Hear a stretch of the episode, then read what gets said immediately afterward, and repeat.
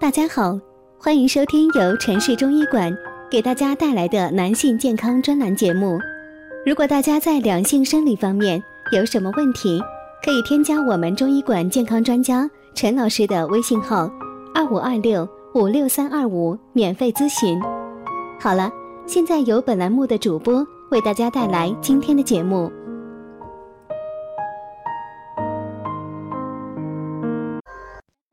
听众朋友们，大家好，欢迎大家收听今天的节目。今天我们来讲一讲肾为什么越补越虚。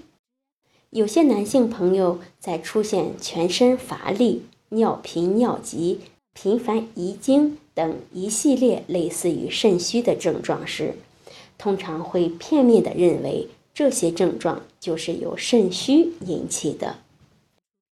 之前我接诊过一位患者，他就是出现了上述的症状。最开始到一家小诊所去检查，该诊所的医生因为缺乏经验，将他的情况诊断为肾虚，于是就开始大量的服用补肾壮阳药，结果却是越补越虚。后来无计可施，经过朋友介绍来到我这儿。我仔细询问了他的症状，得出结论，他这是前列腺的毛病，肾虚只是前列腺疾病的并发症，所以补肾壮阳自然是错误的，甚至有可能反过来加重前列腺的负担，造成更严重的问题。我让他停止服用补肾壮阳药，并给他开了两副治疗前列腺疾病的方子。让他回去照方服用。两个月后，他告诉我他的症状已经减轻了很多。于是，我又再给他开了一个补肾的方子，让他将两者配合服用。